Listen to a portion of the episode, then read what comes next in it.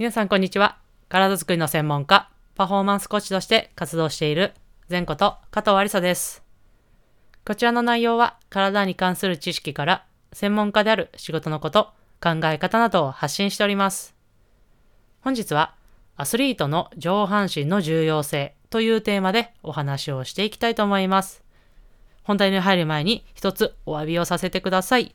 ここ数日ですね、ちょっと緊急の案件が入っていまして、そちらの対応にですね、ちょっと追われてしまってですね、こちらの音声配信が更新することができませんでした。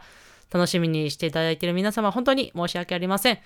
これからもですね、えー引き続き配信は、えー続けていきたいと思っておりますので、どうぞ末永くよろしくお願いいたします。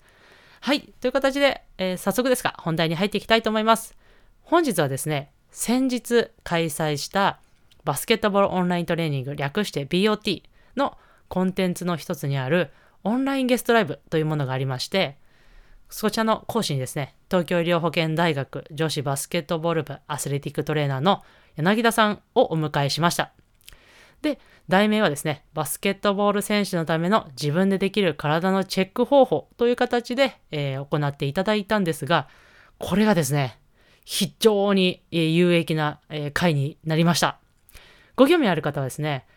えー明日、ノートというあの配信のその記事ですね、の方で有料とはなってしまいますが、アーカイブを、えーこう、できるように、えーご覧いただけるように、えーしますので、ぜひノートの方もですね、チェックしていただけると嬉しいです。そしてその中でですね、ご質問がありまして、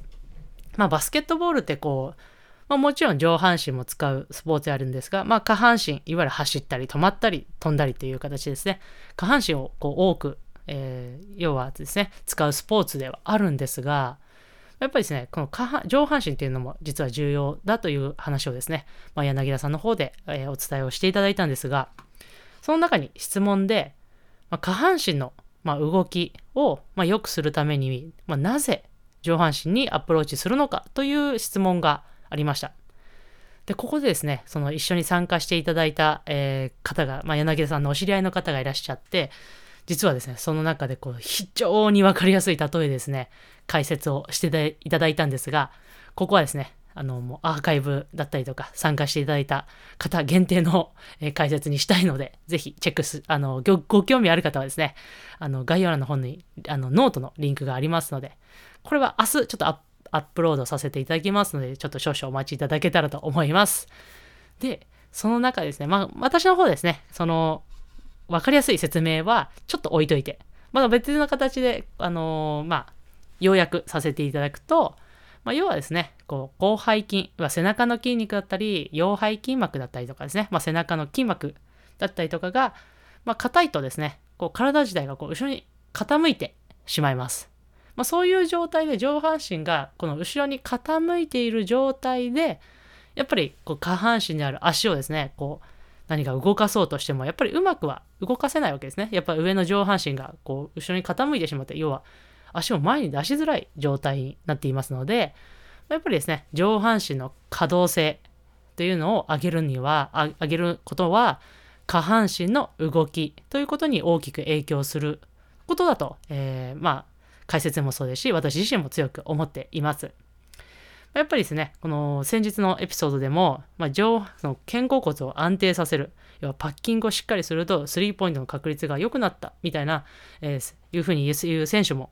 いますので、やはり上半身っていうのは、実は特にまあバスケットボールでお伝えすると、重要性は低いように見えるんですが、実は実はかなり重要なんではないかなというふうに私もですね、この現場での経験の中でも感じておりますので、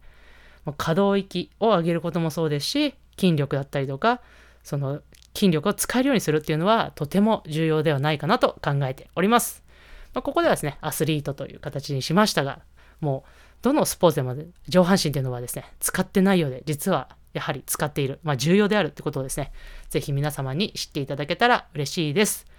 いかがだったでしょうか？少しでも皆様のお役に立てたら嬉しいです。それでは最後、前頭腔はストレッチして終わりにしましょ